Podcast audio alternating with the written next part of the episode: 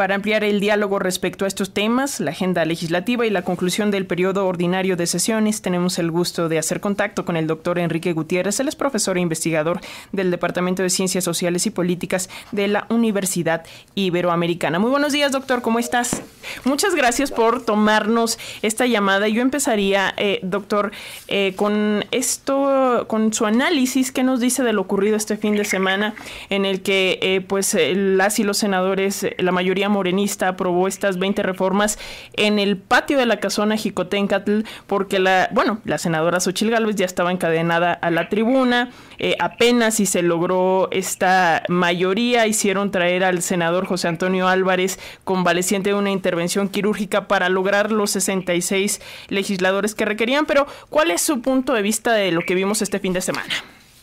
Es, eh, Alexa, con gusto estar eh, ahí con ustedes. Yo te diría, hay que dividirlo como siempre en diferentes niveles el, análisis. Eh, habría que recordarle a nuestros radioescuchas que siempre hay dos periodos ordinarios, uno que va de septiembre a diciembre y el otro que va de, febrero a abril, y justo en ese marco es en donde se aprueban, como tú bien decías, estas 20 reformas legales de diferentes, de diferentes rubros, de diferentes materias, muy diversas, muy distintas y eh, desafortunadamente lo que se lleva a las primeras planas en, todo caso es esto que, que tú decías. Eh,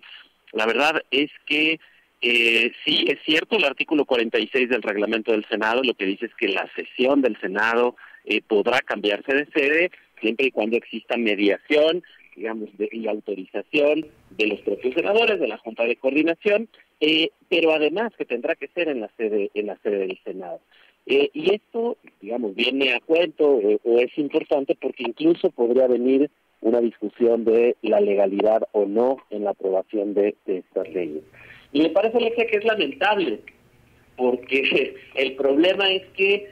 sí hay leyes de las que fueron aprobadas eh, que son muy importantes y muy interesantes. Solo pongo un ejemplo, la ley de minería, la ley de minería que tiene que ver con una ley que echa para atrás eh, algo que fue aprobado en la época de Carlos Salinas de Gortari y que tiene que ver con un, mejores condiciones eh, y con un poco recortarle a los propios concesionarios de minas eh, su ámbito de competencia. Entonces, el problema de fondo es que en lugar de estar discutiendo el contenido de las leyes, que yo diría, no todas las leyes aprobadas son malas, al contrario, me parece que hay cosas muy rescatables, estamos nos estamos defendiendo en un proceso que definitivamente puede ser y es de hecho bastante cuestionable por la cantidad de leyes aprobadas, por la urgencia de hacerlo. Creo que no hay precedentes históricos de hacer una aprobación de tantas leyes en cinco horas. Entonces, creo que es ahí donde estas, esta, esta aprobación de diferentes leyes,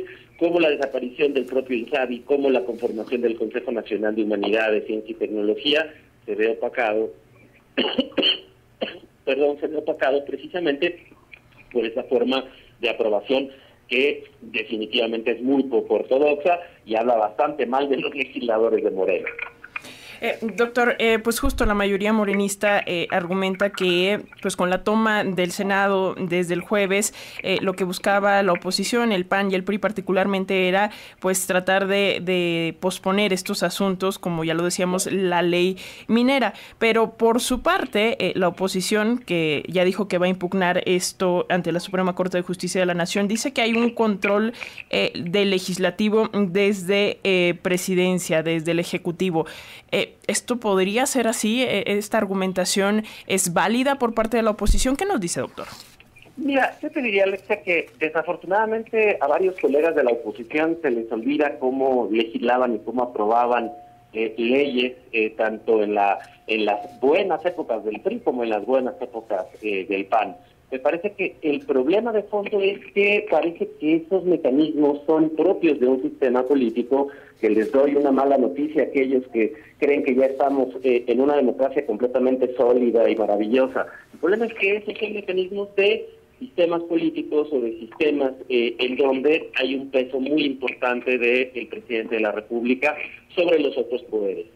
sí quiero acotar, no estamos hablando de una dictadura, no estamos hablando de la desaparición de poderes, sino de un peso relativo que siempre ha tenido el poder, el poder ejecutivo frente a los otros poderes y que se opera o se hace visible, eh, digamos, en los procesos de aprobación de leyes. Recordemos que en México, incluso a diferencia de lo que ocurre en otros países, hay una figura que se llama poder ejecutivo en, funciones del legislativo, es decir, el presidente legislador, que es la capacidad que tiene el, ejecutivo de poder mandar leyes o iniciativas que tienen que ser revisadas por eh, los propios órganos legislativos. Hay una figura que se llama de este, iniciativa eh, preferente, que tiene que ver precisamente con el peso del ejecutivo frente al tema del, de los otros poderes, en este caso del poder legislativo. Yo diría, justo me parece que eh, desafortunadamente, como siempre, se cruza ya esta lógica electoral de lo que se nos viene encima en muy pocos meses para las elecciones del Estado de México y Coahuila,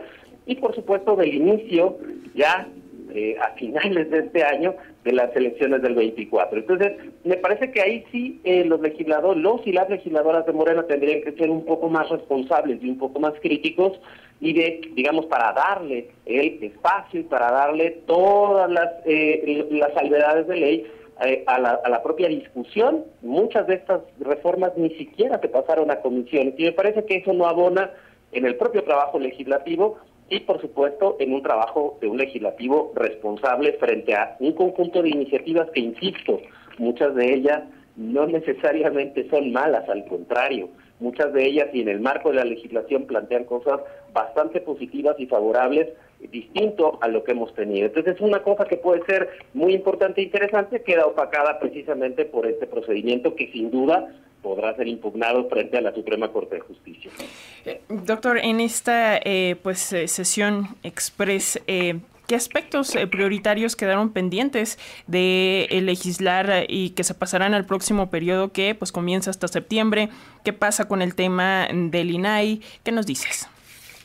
Mira, yo te diría, Alexia, ahí justo lo que hay que ver es ahora en este periodo de receso, eh, cuáles son los temas que las propias bancadas, la propia bancada de Morena, tanto en la Cámara de Diputados como la de Senadores, establecen como prioritarias. Yo creo que uno de una de las discusiones, como tú lo, lo, dices, será el tema del INAI y, por supuesto, tendremos que estar como, como muy pendientes. Muchas veces justo estas agendas legislativas eh, responden a la coyuntura, responden a los temas eh, que de alguna manera quedan pendientes y yo te diría, lo que pasa es que ya estamos como muy cerca de los procesos electorales y yo creo que la premura precisamente, Alexia, es porque eh, no es que venga una inmovilidad en el Poder Legislativo, pero sí, digamos, se acotarán los trabajos en el Legislativo y las fuerzas políticas estarán orientadas en algún otro lado. Casi de manera natural, justo en estos últimos años de sexenio, sea el presidente que sea, la cantidad de iniciativas, la cantidad de trabajo en el Poder Legislativo y en el propio Poder Ejecutivo